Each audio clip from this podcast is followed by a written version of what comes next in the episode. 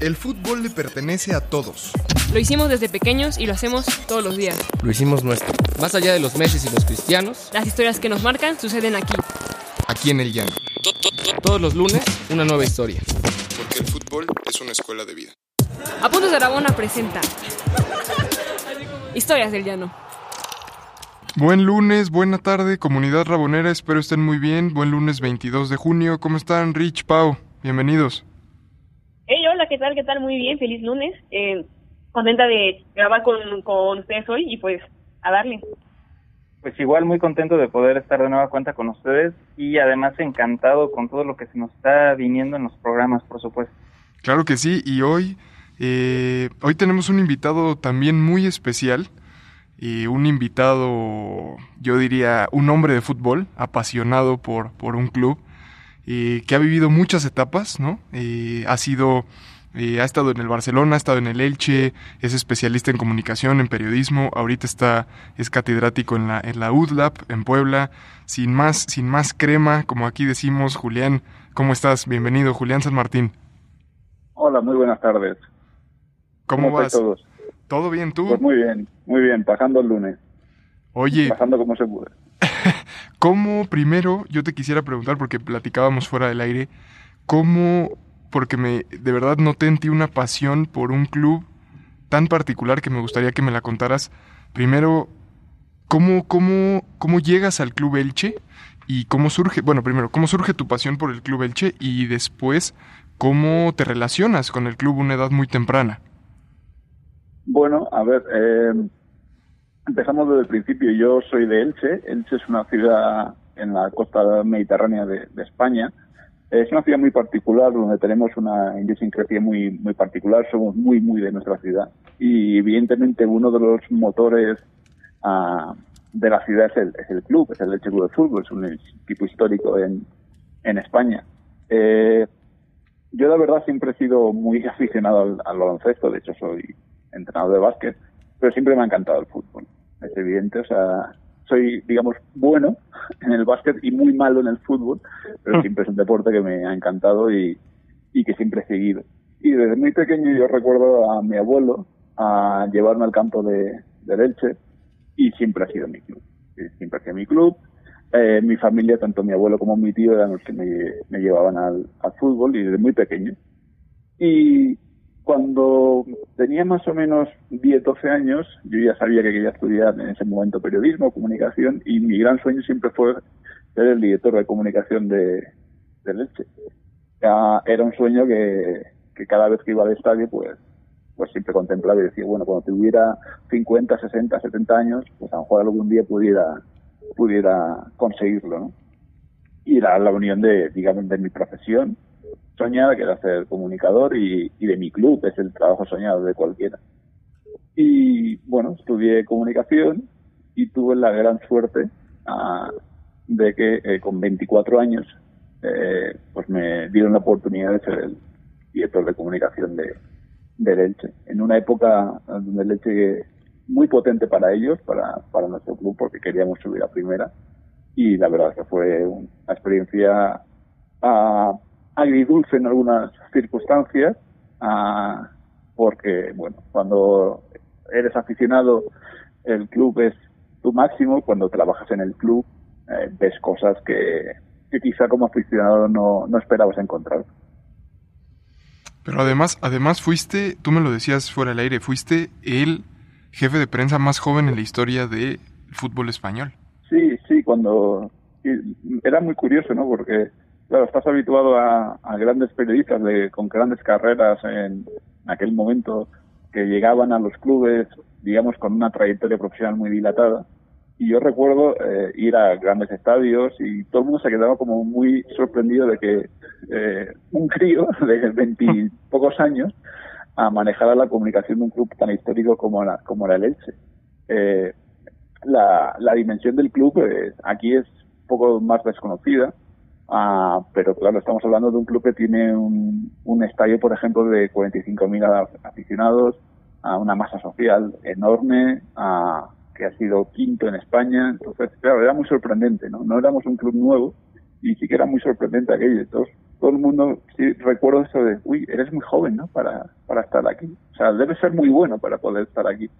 Y, recuerdo, recuerdo con, con mucho cariño, incluso que no me dejaban pasar. Bueno, el director de comunicación normalmente eh, tiene un hueco en el palco o abajo en el césped y que muchas de las ocasiones eh, no me dejaban pasar. Además porque yo soy, era, bueno, sigo siendo una persona como muy, muy poco dada la etiqueta, nunca me ponía de, de como se dice aquí en México, y yo iba con el, con el chándal, el, el pants que le llamáis aquí, y del equipo, y muchas veces me, me confundían con un, con un jugador.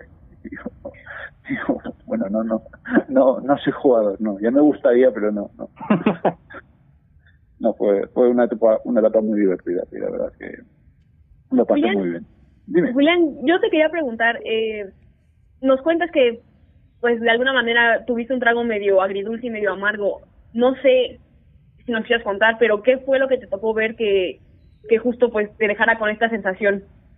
Bueno, yo es algo que ah, no recomendaría a nadie eh, ser o trabajar en el club de sus sueños o en el club de, de, su vida. ¿no? Yo, he tenido la suerte o la desgracia de estar en mis dos grandes clubes y, y, y sí que me permito esta recomendación, básicamente porque tú como aficionado ah, estás esperando que llegue el partido, eh, lees, la- noticias, ah, vas al estadio, compartes unas cervezas, ah, te enfadas y pierdes, pero no eres consciente de lo que realmente se, se, se vive en el club y sobre todo con los jugadores.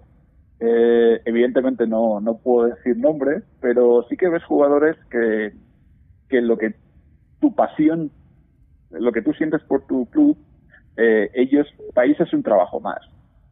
Y ves gente que se levanta a las 5 de la mañana para, para trabajar, para poder cumplir y recorrerse España. España no es muy grande, pero para poder recorrerse España para ver a leche al otro lado de, del país y son 10, 12 horas de, de coche y, y el jugador le da igual. Entonces, eh, creo que se pierde un poco la inocencia del aficionado cuando estás dentro. O sea, yo le contaba aquí a tu compañero, recuerdo una mil anécdotas y recuerdo una así como muy, muy- me sorprendió muchísimo que era el, dadas las primeras semanas se hace la foto oficial, la típica foto oficial de toda la plantilla, con el presidente, ah, con los entrenadores, con el cuerpo técnico, los sutilleros, y recuerdo que un jugador me llegaba. Y yo digo, ¿y dónde está este, dónde está este cabrón? y, y digo, ¿cómo es posible que no esté? Y, y nada, tuve que ir a su, a su casa a, y a, a golpes eh, en la puerta, ah, llamándole eh, y nada, pues se había quedado durmiendo porque la noche anterior se había ido de, fiesta y había llegado como a las 8 de la mañana.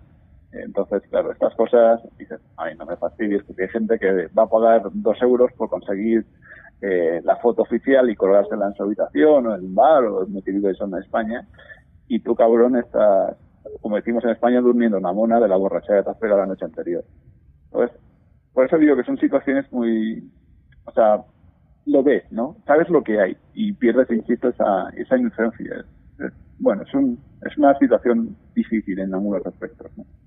Yo quiero tocar justo este tema, sin herir susceptibilidades de quien esté presente y quien nos escucha, pero eh, este tipo de situaciones, por ejemplo, vivir otra perspectiva, ¿no? Desde este, desde, desde este nivel jerárquico que, que, tenían en, la, en el equipo, eh, termina por fortalecer la esencia y la pasión, eh, el amor por el club, o termina por desquebrajar y romper algunas, eh, algunos vínculos emocionales.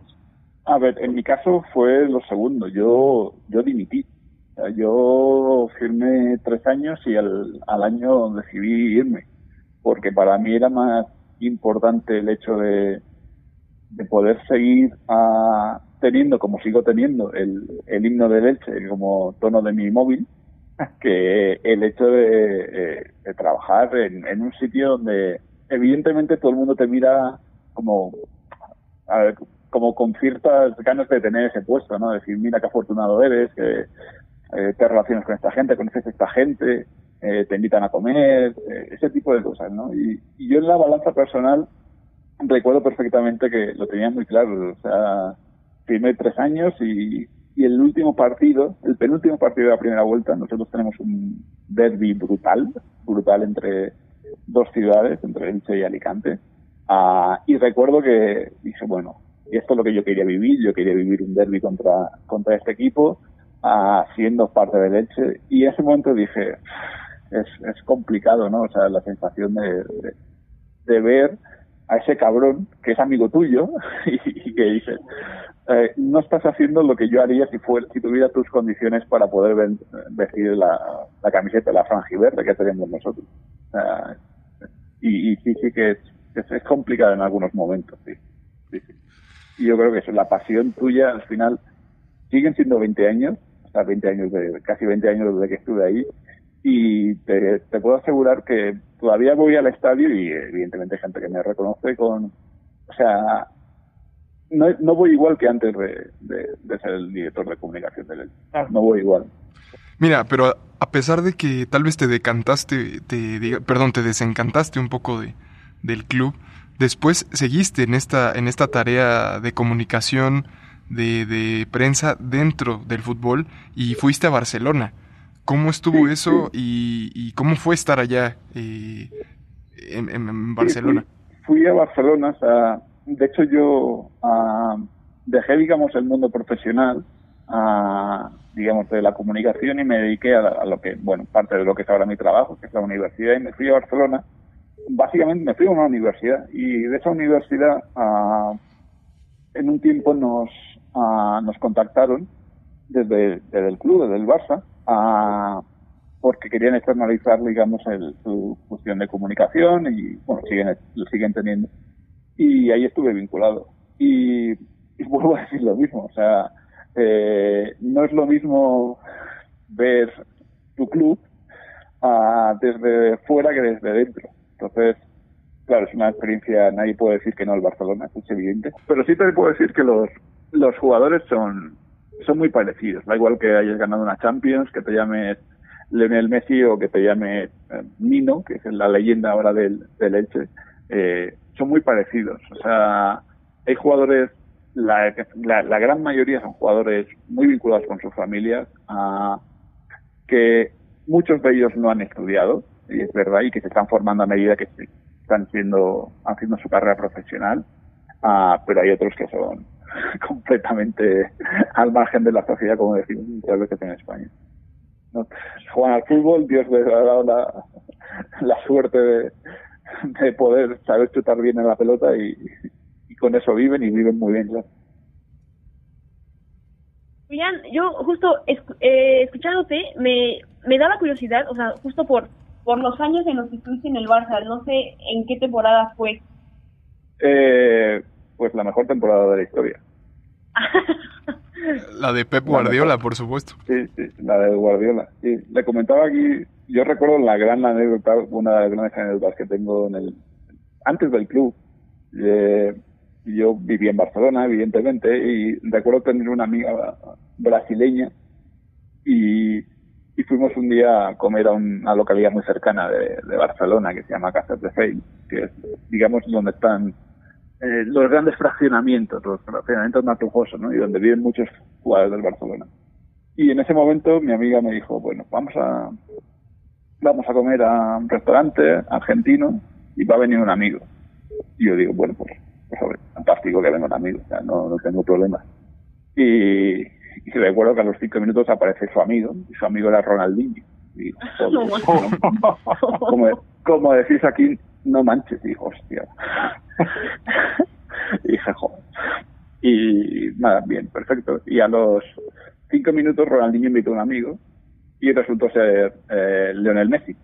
Y yo dije, bueno, dije, bueno, y la verdad es que te das cuenta de eso, de las personalidades de cada uno, ¿no? O sea, Ronaldinho es una persona, pues lo que yo conocía a Ronaldinho, porque él no estaba cuando yo estaba colaborando con ellos, eh, era una persona muy divertida, Ah, como muy despreocupada y, y Messi eh, es una persona como muy muy muy tranquila ah, no habla mucho y, y ver las, las, diferencias. Y yo estoy seguro que, que Messi es lo que es Messi uh, porque en parte encontraron a Ronaldinho que fue el que lo digamos lo guardó debajo de su brazo lo cuidó le quitó presión al principio de, de, de esas temporadas con Rijkaard y, y, yo, bueno, las veces que escucho a Messi hablar y las veces que, que se coincidió por Barcelona, sí que recuerdo como Messi guarda muy buena relación de y habla muy bien de Ronaldinho y yo recuerdo esa comida diciendo, madre Dios, estoy comiendo con el mejor jugador del mundo y posiblemente con el, con el que iba a ser el mejor jugador del mundo y, y, de la historia, y de la historia, hay que decirlo. No, no manches, no, y o sea, con eso, no sé, a mí me, bueno, me dio curiosidad y me gustaría hacerte quizás dos preguntas. Eh, ya que conociste justo a los jugadores de manera tan cercana, mm. ¿pudiste ver de alguna manera justo cómo se desenvolvían en el vestidor? Uno, y por el otro lado, por lo que veo, también te tocó la transición de Rijkaard eh, a Pep, ¿no? Eh, ¿Qué nos podrías decir, o sea, como la diferencia en el manejo de vestidor entre ambos? A ver, uh, yo no coincidí en el, con Rijkaard en el vestidor, uh, ah. pero sí que te puedo te puedo explicar al manejo de un, de un vestuario profesional es, uh, es muy complicado. Incluso para, para una persona como yo, que es una director de comunicación, y te, te pongo un ejemplo. Después de una derrota nadie quiere aparecer. Absolutamente nadie quiere aparecer. Pero después de una victoria todo el mundo quiere aparecer. ¿Por qué? Porque al final ellos saben que las eh, aparecer en los medios es, dinero. Es presencia eh, en medios que la gente los conozca uh, les puede dar sponsors personales. Uh, y manejar un vestuario, me da igual el, el del Elche, el de Barcelona o cualquier otro club, son egos. Son egos es decir, es, yo recuerdo, no tanto el Barça, porque Barcelona está un poco más claro, pero sí en ciudades como equipos más pequeños, como puede ser el Elche, donde gente que cobra 200.000 euros tiene que jugar sí o sí, porque estamos pagando 200.000 euros por esta persona.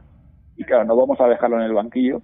Entonces, claro, sí que fue muy cercano a ciertos entrenadores donde, eh, donde el día antes, la previa del partido en un hotel a donde el entrenador se está jugando mucho, pero claro, si no ganas, si no cumples objetivos, al final estás fuera de, del equipo ah, con esos dilemas. Es decir, sé que eh, este jugador está mejor que este jugador, porque lo sé, pero tengo que poner al otro. Eh, entonces, creo que un manejo de un vestuario es importante siempre la, una figura de un capitán, de una persona que se le escuche, ah, y, y siempre digo eh, lo mismo, es cuanto menos gente entre, mejor. Yo, por ejemplo, en el Elche no permitía que entrara casi nadie el vestuario. ¿Por qué? Porque al final hay ruido. Entonces, ser jugador de fútbol profesional, como tú lo sabes, uh, conlleva como cierta responsabilidad. Y usuarios uh, profesionales, de gente que está jugando en segundo para subir a primera, uh, puede pasar algo como lo que nos pasó a nosotros eh, jugadores que no quieren subir a primera, porque saben que si el club sube a primera, ellos no estarán, porque no tienen nivel para primera. Entonces el, el, proyecto se, se cae. ¿Y, ¿Y, cómo, ¿Y cómo fue estar o pertenecer o poder ver siquiera eh, ese Barcelona? O sea, ¿cómo fue? ¿Qué implica estar ahí con Pep, por ejemplo? Yo lo admiro muchísimo. ¿Qué, es Pep Guardiola? ¿Qué es estar ahí con los jugadores? ¿Quiénes son los jugadores que más te impresionaron? Ya nos decías, Messi no habla nada, no hay nada que, platicar con él, pero ¿quiénes sí son muy interesantes, por ejemplo, más allá de, la cancha? Y yo creo que el jugador más interesante que tiene el Barcelona, que tenía y que sigue teniendo el Barcelona es Piqué, es Gerard. Uh, él es una persona muy, muy inteligente, uh, con muchas inquietudes. Uh, es un tipo que estudia, uh, es empresario, eh, es el dueño ahora, o sea, su empresa Cosmos tiene, está dirigiendo la nueva Copa Davis. Uh, yo creo que conocer a Piqué es, es, conocer una persona que tiene muchos intereses en muchos sitios y que él juega al fútbol por, bueno, por jugar al fútbol, no juega al fútbol por dinero, gana mucho dinero jugando al fútbol, pero no es ni mucho menos su fuente económica más potente. Pues creo que eso eh, eso marca mucho. En el, en el Barcelona y junta, en cualquier equipo, en el Barcelona hay gente de todos niveles. O sea, y Guardiola, pues Guardiola, recuerdo una noche andando por Barcelona. Ah, y bueno, Guardiola es una persona que, eh, bueno, que todo el mundo le conoce, eh, pero bueno, es muy, muy tranquilo, muy humilde, no, no, te, no presume excesivamente de nada y claro, es un, es un loco. O sea, hay entrenadores, los entrenadores tienen que ser un loco. O sea, un loco de estudiar absolutamente todo y yo recuerdo charlas con entrenadores diciendo, pero en serio, me estás diciendo que el, no sé, que el extremo suplente, no, no, no el suplente, sino el suplente del suplente juega por esta banda y siempre que hace la misma, yo, pero podemos saber esto, o sea, a estos niveles. Y, yo creo que Guardiola es el, es el exponente número uno de la locura de un entrenador. O sea, es evidente. Y Guardiola supo manejar muy bien los egos también tuvo suerte. Eh, él decide que se fuera Deco, Ronaldinho, a, grandes pesos pesados y tiene gente joven con muchas ganas. Es decir, no había ningún dinosaurio. El único dinosaurio así con cierto ego era Eto.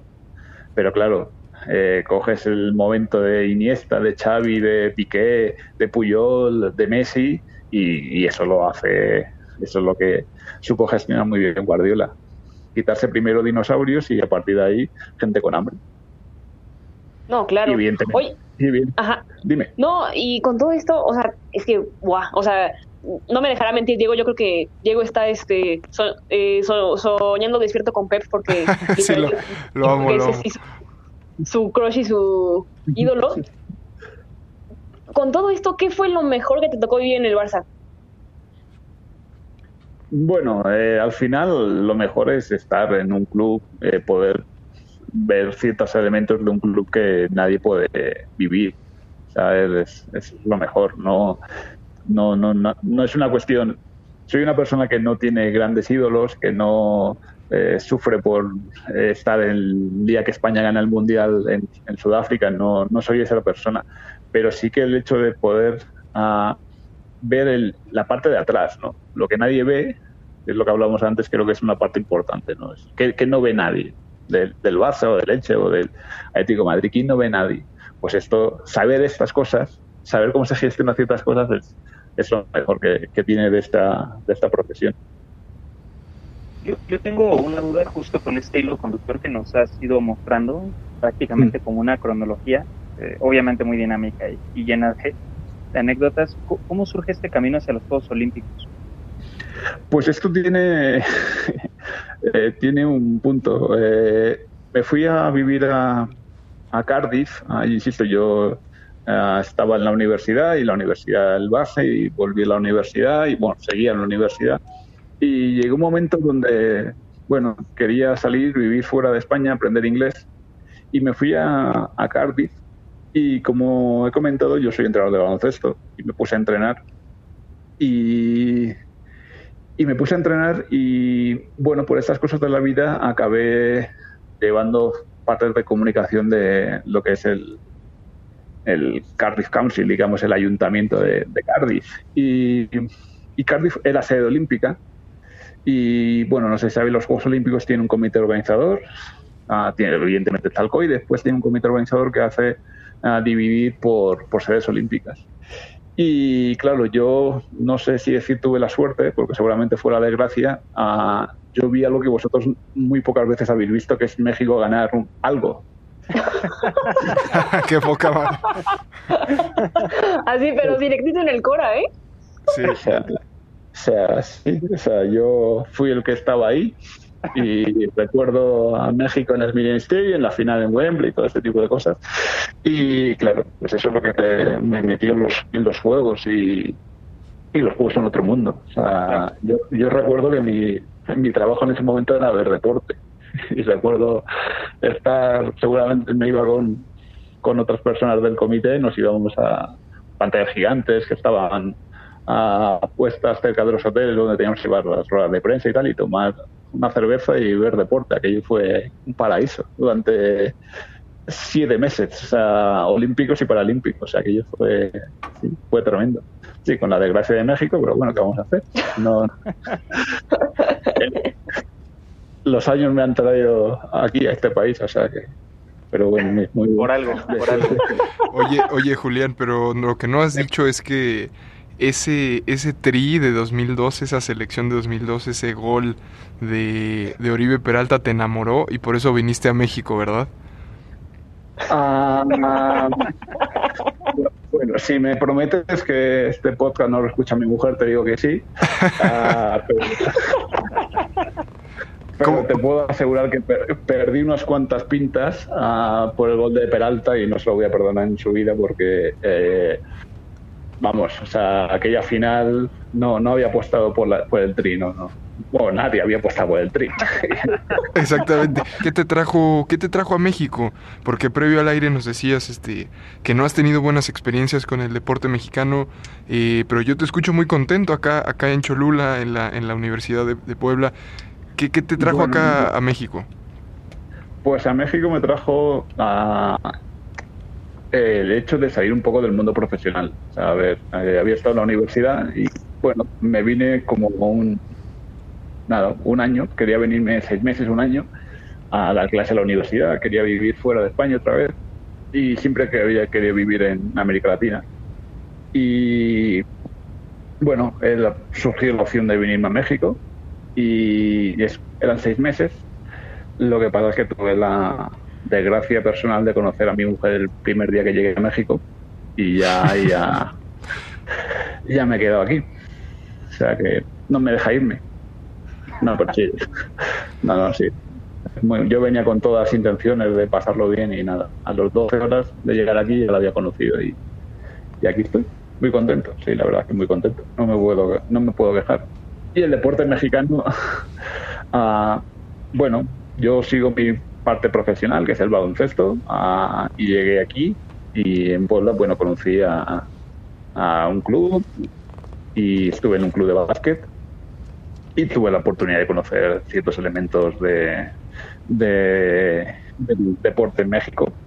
Y yo creo que, bueno, es un, deporte, es un país que debería tener mucho más ah, prestigio deportivo. Y yo creo que las cosas se podían hacer bastante mejor en algunos aspectos, claro. Sí, no, claro, digo, al final, digo que era lo que nos comentabas un poco fuera del aire, ¿no? Es un, es un país con 120 millones de personas y, y realmente muy pocos logros eh, fuera. Eh, supongo que... Bueno, ¿tú a qué crees que se debe? Bueno, lo tengo clarísimo. O sea, es que el, problema que tiene México es que no, a ver, no, no apuestas por, por la cantera. Es decir, o sea, tú, el mejor entrenador no puede, Guardiola no puede entrenar a la selección mexicana. No debe Uf, no me hagas esto, no me hagas esto. me, voy a, explicar. Guardiola no debería entrenar a la selección mexicana. Guardiola debía entrenar a la selección mexicana de niños de tres años. El mejor entrenador tiene que estar en la base, porque es lo que vas a crear. Porque no sirve de nada ir creyendo, o sea, no puedes crecer si no tienes una base. Y eso es lo, que, tiene, lo que tiene España y lo que tiene, eh, digamos, las grandes potencias, Estados Unidos, el Reino Unido. Eh, y eso es así. Sea, tú tienes que tener una base. Y la base lo que hace es crecer, crecer, crecer. No sirve de nada porque si no tienes un jugador bueno en baloncesto, uno en fútbol, algún taekwondista, algún tal, pero no tienes eh, ese volumen, un plan de donde las universidades o aquí son la gran referencia y no tienen que ser la gran referencia. Ese es el modelo americano de Estados Unidos y México no funciona. Necesitas un modelo europeo de poner eh, a los mejores en la base. Y si entrenamos fundamentos, iremos creciendo. Y no es importante ganar ahora. España lo entendió muy bien con los Juegos Olímpicos del 92. No vamos a ganar ahora. Lo que vamos a hacer es ganar en 10 años. Y ahora yo no me siento nada español, pero durante mucho tiempo y todavía ahora ah, hay una frase muy potente en, el, en España que es soy español, aquí quieres que te gane. Y es verdad. Qué fuerte, pero sí es un cambio, un cambio de, de mentalidad que tal vez nuestro nuestras apuestas tienden a ser a corto plazo, ¿no? Todo el tiempo, todo el tiempo. Y justamente es, vamos a pasar al quinto partido y, y, no nos damos cuenta que se requieren bases formativas, ¿no? Claro, claro, pero eh, ¿dónde está, dónde está la selección de fútbol eh, de México sub-17 que perdió la final con España. Eh, ¿Dónde está? O sea, del, del, Mundial. Esa gente tiene que seguir, tiene que crecer, tiene que seguir y esa gente lo que no puede ser es que habrá, eh, eh, hay equipos en fútbol, en básquet o en lo que sea, sub-17, sub-19 y que no se le dé una formación y que no tengan un relevo. Porque no tienes un relevo. Puedes tener la suerte de tener una generación, pero si no tienes un relevo, no va a ningún sitio. No hay clubes de cantera no hay clubes. O sea, a mí me sorprende. Yo soy de una ciudad de 230.000 habitantes y tenemos no sé, 25 equipos de clubes de fútbol diferentes, de cantera, y tres de baloncesto. Y vivo en un pueblo que son 5 millones de habitantes en la área metropolitana y no hay. ¿Cómo vamos a pasar al quinto partido? Pues es normal que Neymar te meta dos, es que es lo más normal del mundo. Claro, claro. claro. Bueno, pues eh, Julián, la verdad es que ha sido todo un agasajo escucharte. Eh, la realidad es que este tipo de anécdotas que nos compartes, evidentemente, nutren nuestras esperanzas, nos golpean contra la realidad también y, y, y agradecemos muchísimo tu, tu, honestidad, por supuesto, bien argumentada. Eh, ha sido todo un honor y un placer tenerte con nosotros. Muchas gracias por, por acompañarnos. No, un placer, un placer es mío, por supuesto, y fui oyente y lo seguiré siendo. Julián. Muchísimas gracias, chicos. Sí, no, nada más agradecerle a Julián, decirle que, que es, es, su casa y que ojalá nos, nos conozcamos pronto en persona. Seguramente. Nos tomaremos unas chelas hablando de, de quién favor. tiene que ganar, de cómo solu- solucionar el, el tema de, del fútbol aquí en este país. Sí, y Claro como no sí. se va a solucionar a corto plazo, pues estaremos un buen rato ahí compartiendo. Sí, no, claro. Seguro, seguro. No manches, Julián. Muchísimas gracias. No, la, la gracia la doy yo a vosotros. Muchas gracias. Ya estás. Y bueno amigos, eh, muchas gracias por escucharnos. Acuérdense que nos pueden seguir en Spotify, en iTunes y nos pueden donar en patreon.com. Comunidad Rabonera ya saben que pueden suscribirse al newsletter a nivel de cancha para que reciban todas las mañanas la mejor información deportiva. Este jueves 25 de junio van a poder leer una entrevista que le realizaron a Andrea González Rock, Business Development Manager de la agencia Wasserman. Va a estar muy interesante, échenle ojo. Así que ya saben, nos vemos el próximo lunes en una historia nueva del llano. Cuídense mucho. ¿Quieres más historias? Síguenos en todas nuestras redes sociales como Apuntes de Rabona para ver el mundo desde el fútbol.